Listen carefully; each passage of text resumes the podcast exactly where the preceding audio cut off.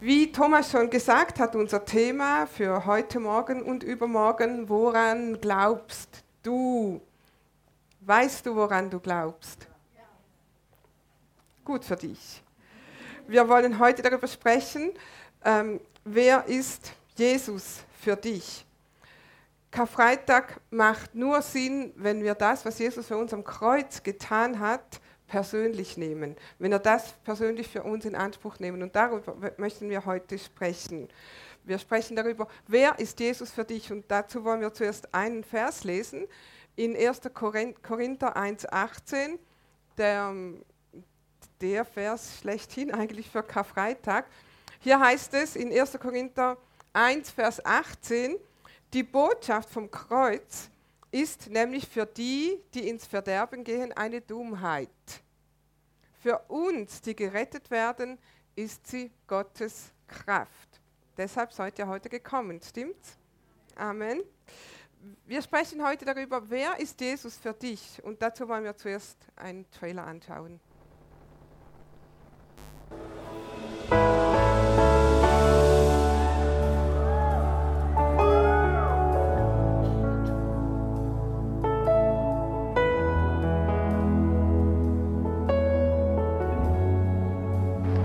Ich taufe euch nur mit Wasser.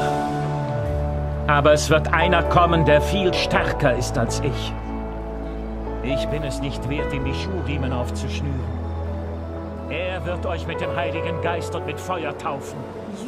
Schon hält er die Schaufel in der Hand, um die Spreu vom Weizen zu trennen, den Weizen in seine Scheune zu bringen.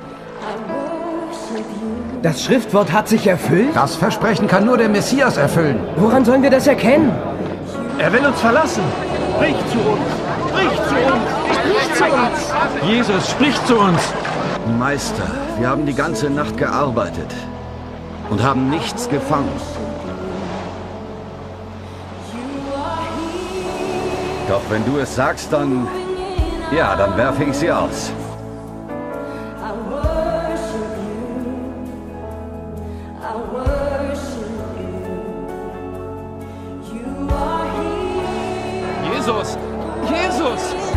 Bitte dich, rette meine einzige Tochter. Herr hat Mitleid. Sie ist erst zwölf Jahre alt und todkrank. Berichtet Johannes, was ihr gesehen und gehört. Die Blinden können sehen, die Lahmen wieder gehen. Der Sturm hat nachgelassen. Ein Wunder! Es ist ein Wunder. Könnt ihr nur essen und trinken mit Zöllnern, Huren und anderen Sündern.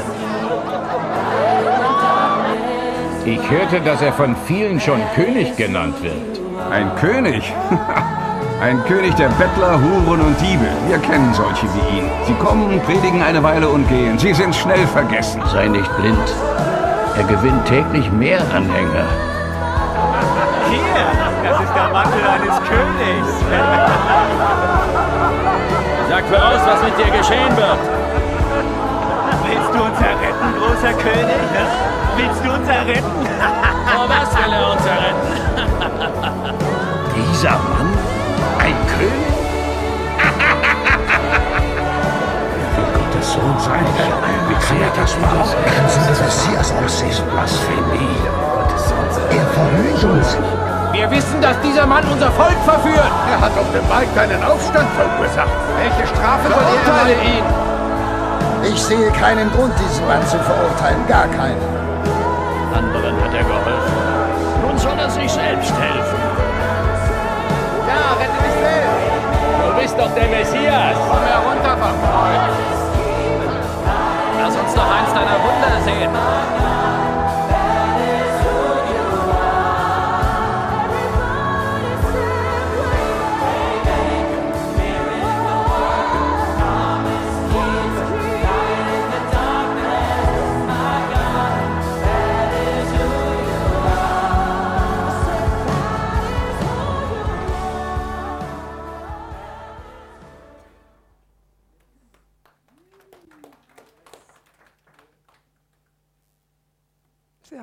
Kraftvoll.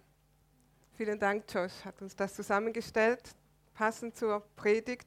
Wer ist Jesus für dich? Wer ist Jesus? Ist er der Barmherzige? Ist er der Heiler? Ist er ein Wunderwirker? Ist er ein Aufwiegler? Ist er ein Gotteslästerer? Oder ist er ein König? Wer ist Jesus? Und Thomas hat auch schon sehr gut eingeleitet, nämlich wer Jesus ist, was er getan hat, was das bedeutet. Das lesen wir in Jesaja 53. Und ich möchte gerne mit euch das ganze Kapitel lesen, weil das ist die Botschaft von Karfreitag, was in Jesaja 53 steht. Jesaja hat das über 700 Jahre vor Christus vorausgesehen und lass uns das zusammen lesen. Wir haben es auch an die Wand geworfen. Das ist aus der neuen Übersetzung.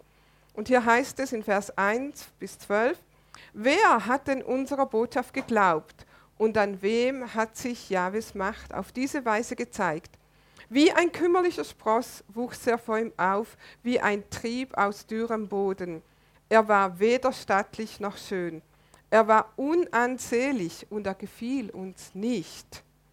Er wurde verachtet und alle mieden ihn. Er war voller Schmerzen, mit Leiden vertraut wie einer, dessen Anblick man nicht mehr erträgt. Er wurde verabscheut und auch wir verachteten ihn. Doch unsere Krankheit, er hat sie getragen und unsere Schmerzen, er lud sie auf sich. Wir dachten, er wäre von Gott gestraft, von ihm geschlagen und niedergebeugt. Doch man hat ihn durchbohrt wegen unserer Schuld ihn wegen unserer Sünden gequält.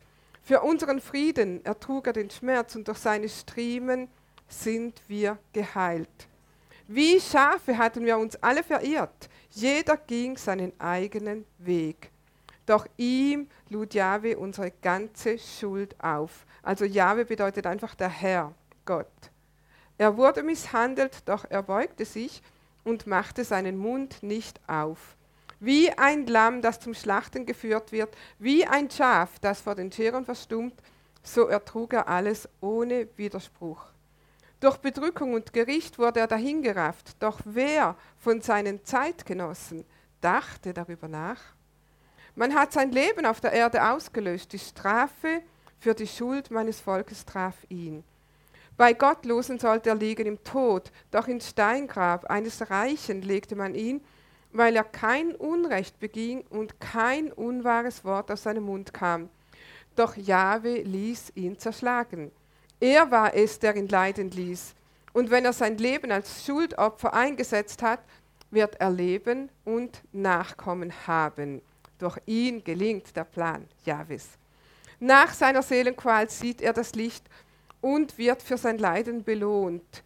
Durch seine Erkenntnis wird mein Diener, der Gerechte, den vielen Gerechtigkeit bringen und ihre Vergehen lädt er auf sich. Darum teile ich die vielen ihm zu und die Starken werden seine Beute sein, weil er sein Leben dem Tod preisgegeben hat und sich unter die Verbrecher rechnen ließ. Dabei war er es doch, der die Sünden der vielen trug und fürbittend für Verbrecher eintrat. Amen. Wir werden heute betrachten, wer ist Jesus? Wie sahen die Menschen Jesus? Wir werden Jesus aus verschiedenen Perspektiven betrachten. Wie sahen oder wie sehen die Menschen Jesus? Wie siehst du Jesus? Und wir werden sehen, so wie wir Jesus sehen, so wie Jesus für dich ist, wer Jesus für dich ist, das macht den ganzen Unterschied. Und lass bitte Jesaja 53 offen, weil wir werden diese einzelnen Verse immer wieder betrachten und darauf zurückkommen. In Vers 1 heißt es, äh, wer hat unserer Botschaft geglaubt? Wir werden mal betrachten, wer war Jesus für die Juden? Also wie gesagt, Jesaja war ein Prophet, ungefähr 700 Jahre vor Christus, und er hat das gesehen. Und das, was er gesehen hat, hat er aufgeschrieben, so wie Jesus am Kreuz hing wie das anzuschauen war, aber auch die geistliche Bedeutung dessen finden wir alles zusammengefasst in diesem Kapitel 53 vom Jesaja, vom Buch Jesaja. In Vers 1, wer hat denn unserer Botschaft geglaubt und an wem hat sich Jahwes Macht auf diese Weise gezeigt? Vers 4, wir dachten, er, er wäre von Gott gestraft, von ihm zerschlagen und niedergebeugt. Wie ein kümmerlicher Spross heißt es in Vers 2. wie ein Trieb aus dürrem Boden. Er war weder stattlich noch schön. Er war unanzählig, er gefiel uns nicht. Er wurde verachtet, alle mieden ihn. Er war voller Schmerz und Mitleid und vertraut, wie einer, dessen Anblick man nicht erträgt. Er wurde ab, verabscheut und auch wir verachteten ihn. Jesus am Kreuz, das war kein schöner Anblick. Wir haben es auch im Trailer gesehen, wer die Passion kennt, da wird es noch schrecklicher dargestellt. Das war kein schöner Anblick. Nach dem mosaischen Gesetz war jeder, der am, ans Kreuz geschlagen wurde, war verflucht. Er war von Gott verflucht. Also man wusste, wenn jemand am Kreuz stirbt, dann ist ein Fluch auf diesem Menschen. Er ist sogar von Gott verflucht. Wir lesen das auch in Galater Vers, äh, 3, Vers 13. Verflucht ist jeder, der am Kreuz hängt. Und so sahen ihn die Juden. Er hat das verdient. Er ist verflucht, sonst würde er nicht da hängen. Anderen hat er geholfen, soll er sich selbst auch helfen. Die Juden warteten auf den Messias, sie warteten auf den Retter, aber so konnte er nicht aussehen. Er war verachtet, er war geplagt, er war verflucht, er war verabscheut, er war verraten. Er verdient doch die Strafe, die ihm gebührt. So dachten sie, so sahen sie ihn. Die Bibel sagt, der Stein, den die Bauleute verworfen haben, er war der Stein, den sie verworfen haben. Und doch ist er zum Eckstein geworden. Soll er sich doch beweisen, haben sie gesagt, soll er doch vom Kreuz heruntersteigen. Wenn er wirklich Gottes Sohn ist, warum hilft ihm Gott, der Vater, nicht? Es ist doch offensichtlich, die Strafe, die er trägt, die hat er verdient. Sie konnten in Jesus nicht den verheißenen Messias sehen. Und wie gesagt, Jesaja berichtet da detailliert darüber, wie sie ihn gesehen haben, als Gotteslästerer. Ja, Jesus trug die verdiente Strafe. Nur nicht er hat sie verdient, sondern wir. Amen. Wer war Jesus für die Römer, die ihn gekreuzigt haben? Nun, wenn wir die Bibel kennen, wissen wir nicht, die Römer haben Jesus gekreuzigt, sie war nur die ausführende Gewalt, aber, sondern unsere Sünde hat Jesus gekreuzigt. Aber wie sahen sie ihn? Sie sahen ihn als einen Aufwiegler, einen Revolutionsführer, einen Religionsführer, den die Juden loshaben wollten. Ein Verbrecher unter vielen, den man ans Kreuz schlägt. Einer mehr, der es verdiente, zum Tod verurteilt zu werden, bevor er größeren Schaden anrichtet. Für die Römer war das Alltagsgeschäft. Sie haben einfach getan, was ihnen aufgetragen wurde. Aber nicht für alle. Wenn du liest im Markus-Evangelium, als Jesus am Kreuz starb, da war ein römischer Hauptmann da. In Markus 15, Vers 39 sehen wir, als aber der Hauptmann, der ihm gegenüberstand, sah, dass er auf solche Weise verschied, sprach er, wahrhaftig, dieser Mensch ist Gottes Sohn. Amen. Einer erkannte das. Wir wollen weitergehen mit der Passion, nochmal zurückblenden. Wer war Jesus für Pilatus?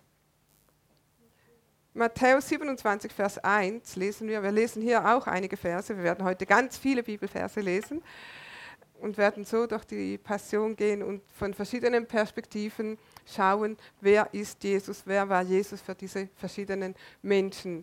Matthäus 27, Vers 1. Früh am nächsten Morgen traten die hohen Priester mit den Ratsältesten und den Gesetzeslehrern, also der ganze Hohe Rat, zusammen und fassten den offiziellen Beschluss gegen Jesus. Dann ließen sie ihn fesseln, führten ihn ab und übergaben ihn Pilatus. Pilatus fragte ihn, bist du der König der Juden? Es ist so, wie du sagst, erwiderte Jesus. Darauf brachten die Hohenpriester schwere Beschuldigungen gegen ihn vor. Doch Pilatus fragte ihn noch einmal, hast du nichts dazu zu sagen? Hörst du nicht, was sie alles gegen dich vorbringen?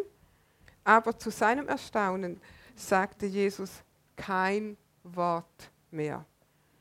Nach damaligem römischen Recht hatte jeder Gefangene das Recht, sich dreimal zu verteidigen.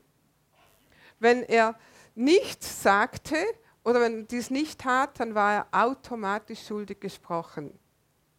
Deshalb war Pilatus überrascht, dass Jesus nichts mehr sagte. Warum sagte Jesus nichts mehr? Warum hat er kein Wort gesagt? Auch das wurde von Jesaja vorausgesagt, nämlich Jesaja 53, Vers 7. Es heißt, er wurde misshandelt, doch er beugte sich und machte seinen Mund nicht auf. Wie ein Lamm, das zum Schlachten geführt wird, wie ein Schaf, das vor dem Scheren verstummt, so ertrug er alles ohne Widerspruch. Also auch das schon vorausgesagt. Warum? Weil Jesus den Willen des Vaters kannte. Ja, weil er freigesprochen worden wäre. Und das war nicht der Plan Gottes. Er beugte sich dem Willen des Vaters freiwillig. Jesus tat das freiwillig, er war nicht gezwungen. Er war, Jesus war Mensch, Jesus war Gott. Jesus hatte menschliche Gefühle, Regungen und so weiter, alles wie wir. Er hatte den freien Willen zu entscheiden, so wie wir. Und er entschied freiwillig, Gott zu gehorchen. Amen. Jesus war unschuldig, schuldig mit unserer Schuld. Amen. Pilatus wusste, ihm war das klar, wenn wir das weiterlesen. Jesus ist jemand, der von sich sagt, dass er der König der Juden ist. Er fragte ihn, bist du der König der Juden? Jesus sagte, ja, du sagst es. Aber er wusste auch, das ist ein Unschuldiger, der aus Neid ausgeliefert wurde. Er ist ein Gerechter, mit dessen Tod er nichts zu tun haben wollte. Und er wusch sich sogar vor den Menschen seine Hände und sagte, ich wasche meine Hände in Unschuld. Ich will nichts zu tun haben mit dem Blut dieses Gerechten. Pilatus sagte, ich bin unschuldig an dem Blut dieses Gerechten. Damit will ich nichts zu tun haben. Kommen wir von Jesus weg, wenn wir nichts mit ihm zu tun haben wollen? Können wir Jesus aus unserem Leben ausklammern? Ist Jesus nicht da, wenn wir so tun, als ob er nicht da ist? Können wir uns einfach so aus der Affäre ziehen?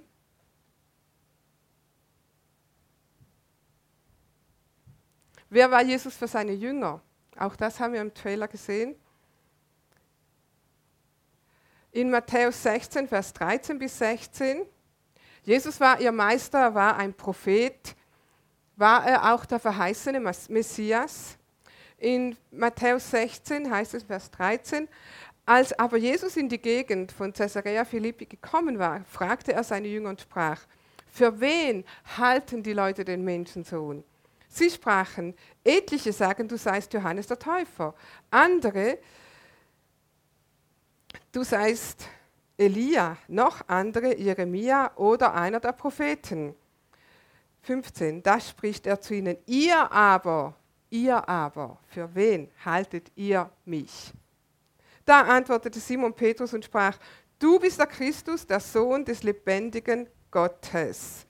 Petrus hatte eine Offenbarung vom Heiligen Geist. Jesus ist der Sohn des lebendigen Gottes. Bist du ein Jünger Jesu? Hast du diese Offenbarung des Heiligen Geistes? Jesus ist der Sohn des lebendigen Gottes. Amen. Wer ist Jesus für dich? Wir werden nachher nochmal äh, konkreter darauf zurückkommen. Wer ist Jesus für die Nichtchristen?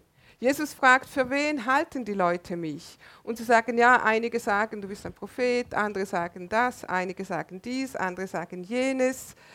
Ähm, wenn wir die Leute da draußen fragen, wer ist Jesus für dich, was kriegen wir, wir für Antworten? Ja, einige sagen, ja, ich glaube schon, dass er irgendwie was mit Gott zu tun hat. Ja, ich glaube schon, dass er ein Prophet war. Ja, ich glaube schon, dass. Ja, ich glaube überhaupt nicht an Jesus. Das war doch irgendein Verrückter oder was auch immer. Wer ist Jesus für die Nichtchristen? Einige sagen dies, andere sagen jenes. In Jesaja 53, Vers 13 heißt es, er wurde verachtet, alle mieden ihn. Er war voller Schmerzen, mit Leiden vertraut, wie einer, dessen Anblick man nicht mehr erträgt. Er wurde verabscheut und auch wir verachteten ihn. Und ich würde mal sagen, wenn wir rausgehen in die Welt, dann ist das der Haupttrend in unseren Breitengraden. Er ist verachtet, verabscheut. gemieden. Man erträgt seinen Anblick nicht und man will damit nichts zu tun haben. Und die Bibel sagt im Korinther, haben wir gelesen am Anfang, die Botschaft vom Kreuz ist eine Torheit oder eine Dummheit denen, die ins, ins Verderben gehen. Lass uns das nochmal anschauen. 1. Korinther 1, Vers 18. Die Botschaft vom Kreuz ist nämlich für die, die ins Verderben gehen, eine Dummheit. Sie können damit nichts anfangen. Aber für uns, die gerettet werden, ist sie Gottes Kraft. Aber wir verkündigen, Vers 23, dass gerade der Gekreuzigte der von Gott versprochene Retter ist. Für die Juden ist das ein Skandal, für die anderen Völker eine Dummheit. Hast du schon mal mit Menschen da draußen über die Kreuzigung gesprochen? Warum musste Jesus, was soll das auf sich haben?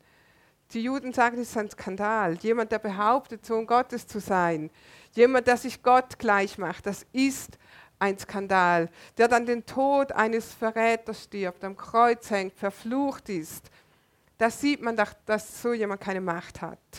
Und für die Heiden, sagt die Bibel, denen die ins Verderben gehen, ist das eine Dummheit. Man kann damit nichts anfangen.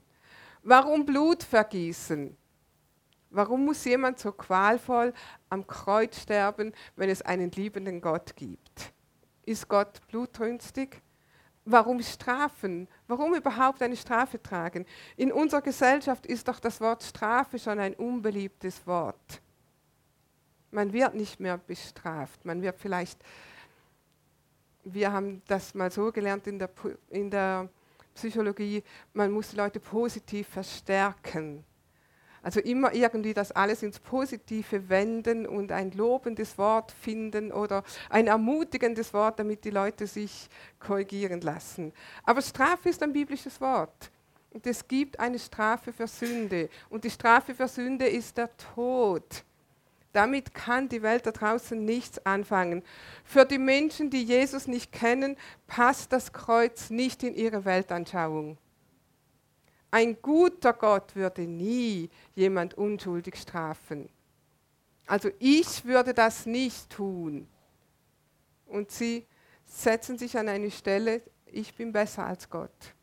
Ich würde es nicht zulassen, dass jemand unschuldig am Kreuz hängt und verblutet und elendiglich verschmachtet.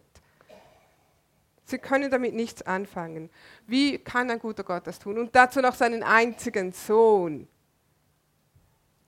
Wir müssten ja zuerst anerkennen und zugeben, dass wir Sünder sind. So sehen die Heiden das. Dass wir Strafe verdient hätten, dass unser Leben nicht gottgefällig ist. Dass das, was wir bisher geglaubt haben, nicht stimmt. Dass unser ganzes bisheriges Leben auf einer Lüge gebaut war. Wir müssten ja anerkennen, dass wir umkehren müssen. Dass wir unser Leben ändern müssen dass wir uns demütigen müssen. Harte Worte. C.S. Lewis, weiß nicht, ob jemand C.S. Lewis kennt, das war ein ganz bekannter ähm, Philosoph in England, der auch die Chroniken von Narnia geschrieben hat. Ähm, das war ein, ein überzeugter Christ und er hat nicht nur Narnia geschrieben, sondern auch einige Bücher über Glauben, Betrachtungen. Und es gibt ein Buch, das heißt äh, Pardon, ich bin Christ. Und er schreibt darin über Buße tun. Er nennt das so, du musst deine Waffen niederlegen. Ähm, surrender heißt sich hin, äh, ergeben. Sorry sagen, Entschuldigung sagen. Zugeben, dass man auf dem falschen Weg war. Bereit sein, mit seinem Leben nochmals von vorne anzufangen.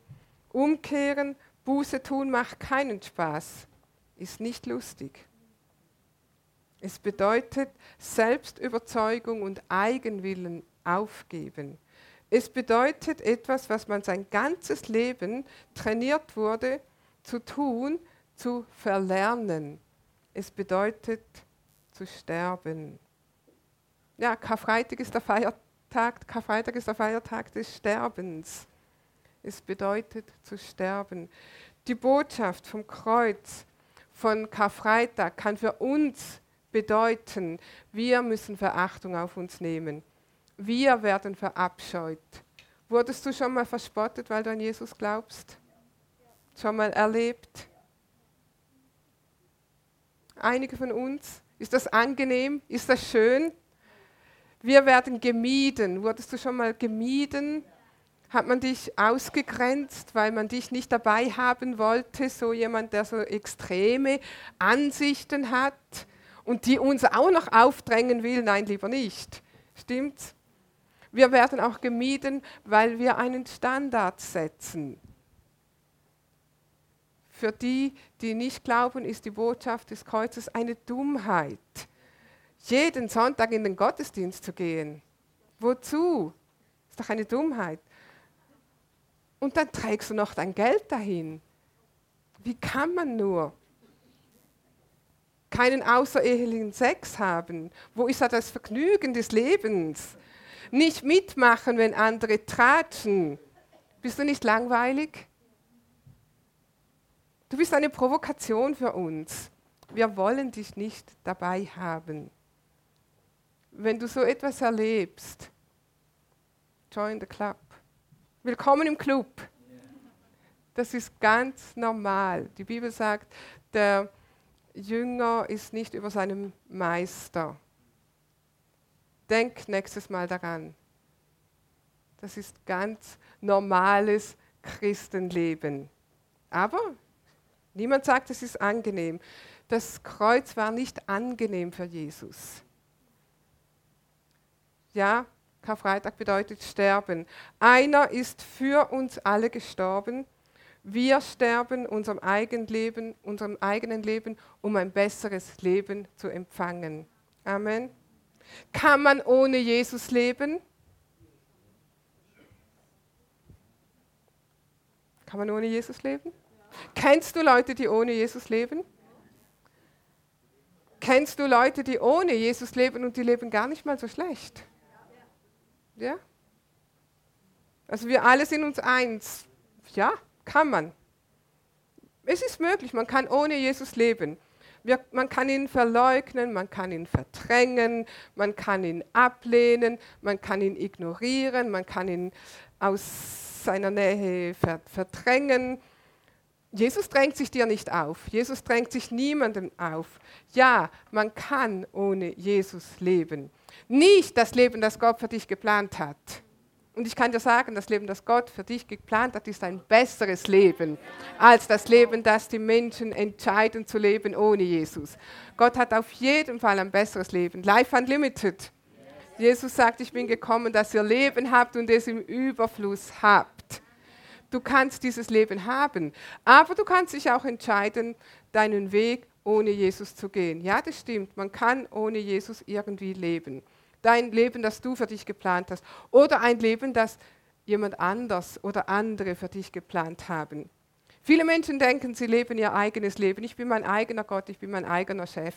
Und in Wirklichkeit lassen sie sich von Umständen treiben, lassen sich von anderen Menschen treiben, lassen sich von, von Eltern dirigieren, vom Ehepartner dirigieren, von Schwiegereltern dirigieren, von Freunden dirigieren, von Schulkameraden, von, von der ganzen Außenwelt. Und sie leben nicht das Leben, das sie denken, das ist ihre Entscheidung, sondern sie leben gemäß dem, was andere ihnen aufdrängen und sie leben in diesen Bahnen, die von anderen ähm, ihnen aufgezwängt werden. Und sie denken, das ist ein gutes Leben, weil es anderen Menschen gefällt. Und sie denken, es gefällt mir auch, weil das ist doch das Leben, das man so lebt, was man so tut.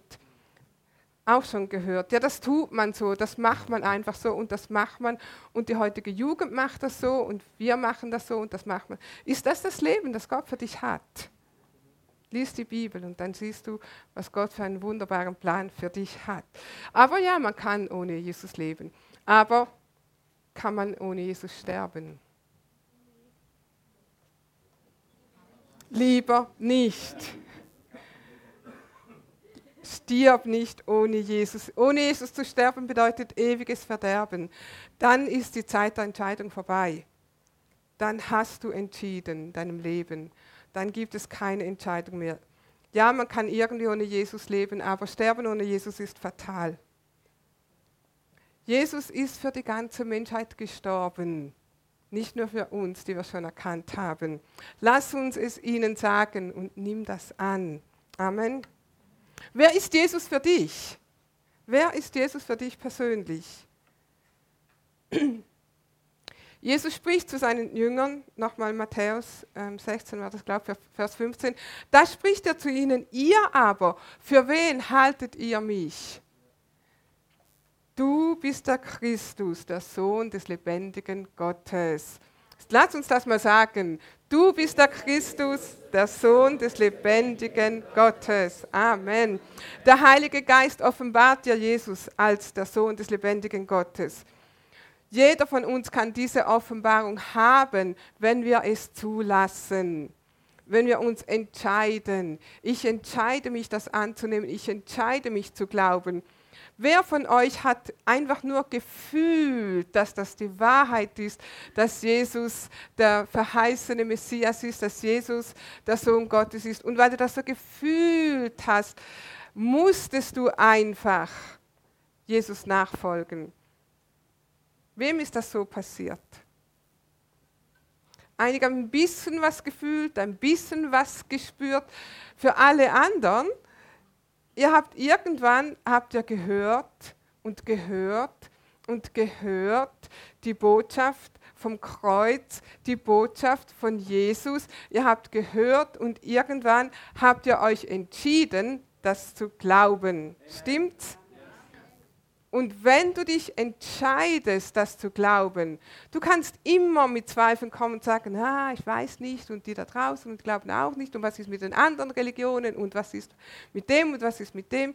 Aber wenn wir uns entscheiden zu glauben und sagen, ich entscheide mich zu glauben, Jesus Christus, du bist der Sohn des lebendigen Gottes, dann wird der Heilige Geist auch kommen und dir die Bestätigung geben. Er wird dir die Offenbarung geben und er hat uns die Offenbarung gegeben. Jesus Christus ist der Sohn des lebendigen Gottes. Amen. Es ist eine Entscheidung, das anzunehmen. Es ist eine Entscheidung anzunehmen, dass die Botschaft vom Kreuz eine Botschaft der Vergebung ist. Jesus hat die Sünden getragen, er hat uns unsere Schuld vergeben, weil wir sie ihm gegeben haben. Jesus hat gelitten und er hat es für dich und für mich getan.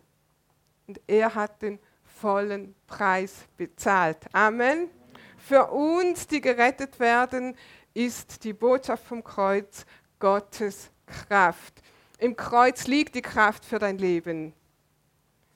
Die Kraft zu überwinden, jeden Tag Umstände zu überwinden, ähm, wenn du angegriffen wirst, zu überwinden, über Umstände zu herrschen, die Kraft, ein gottgefälliges Leben zu führen. Ist das immer einfach? Da draußen sind viele Anfechtungen, aber im Kreuz ist die Kraft zu überwinden und das zu tun. Es ist Kraft im Kreuz, Anfechtungen zu widerstehen, Krankheit zu widerstehen, in Liebe und in Vergebung zu wandeln. Es ist Kraft im Kreuz, den Willen Gottes zu tun. Du kannst den Willen Gottes tun. Amen. Sag mal, ich kann, den Willen Gottes tun. Durch die Kraft des Heiligen Geistes. Amen. Es ist eine Entscheidung zu glauben, dass Jesus unsere Sünden und Schuldenlast trug. Ist Jesus der Sohn des lebendigen Gottes für dich? Ist er dein Retter? In Jesaja 53, 5, da heißt es, doch man hat ihn durchbohrt wegen unserer Schuld, ihn wegen unserer Sünden gequält. Für unseren Frieden ertrug er den Schmerz. Wir können Frieden haben, weil Jesus gelitten hat. Und Jesus ist der Friedefürst. Er gibt unserem Herzen Frieden.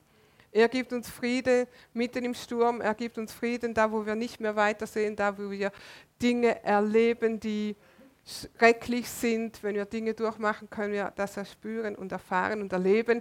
Jesus ist unser Friede. Jesaja sah am Kreuz, dass da kein gewöhnlicher Mensch hing. Er sah, das ist der Sohn Gottes, das ist Gott selber, der sich durchbohren lässt für die Sünde und Schuld der ganzen Menschheit, für jede einzelne Schuld. Wenn wir sagen, der ganzen Menschheit ist das immer so allgemein. Aber Anne hat im Lobpreis auch gesagt, ich stehe auch nicht hier, weil ich so gut bin, sondern weil ich erkannt habe, da ist einer, der, dem ich meine Schuld und Sünde abgeben konnte. Und deshalb stehen wir hier und deshalb haben wir uns hier versammelt. Und deshalb können wir frei leben und in Frieden leben und in der Kraft des Kreuzes leben. Das ist eine Entscheidung, die jeder für sich treffen muss. Wir feiern heute Karfreitag, wir gedenken an den Tod Jesu. Jemand nahm die Qualen auf sich für uns. Für alle, die eingestehen, ja, ich bin schuldig, ich bin ein sündiger Mensch. Für alle, die erkennen, dass man mit Sünde nicht zu Gott kommen kann. Wir können das Erlösungswerk annehmen. Und wenn wir das tun, und die meisten von uns, wir haben das getan, wir haben gesagt, Jesus, du hast nicht umsonst gelitten. Meine Schuld gehört dir, mein Leben gehört dir. Und wir feiern heute Abendmahl. Wir werden, wenn wir Abendmahl feiern, dann haben wir die beiden Elemente. Wir haben Brot und wir haben Wein oder Traubensaft. Der Traubensaft oder der Wein steht symbolisch für das Blut, das Jesus für uns vergossen hat. Es steht dafür, wir nehmen dieses ähm, Traubensaft, wir nehmen den, den Traubensaft oder Wein. Wir nehmen das, um uns daran zu erinnern und um Jesus zu danken. Jesus, du hast jede Sünde getragen.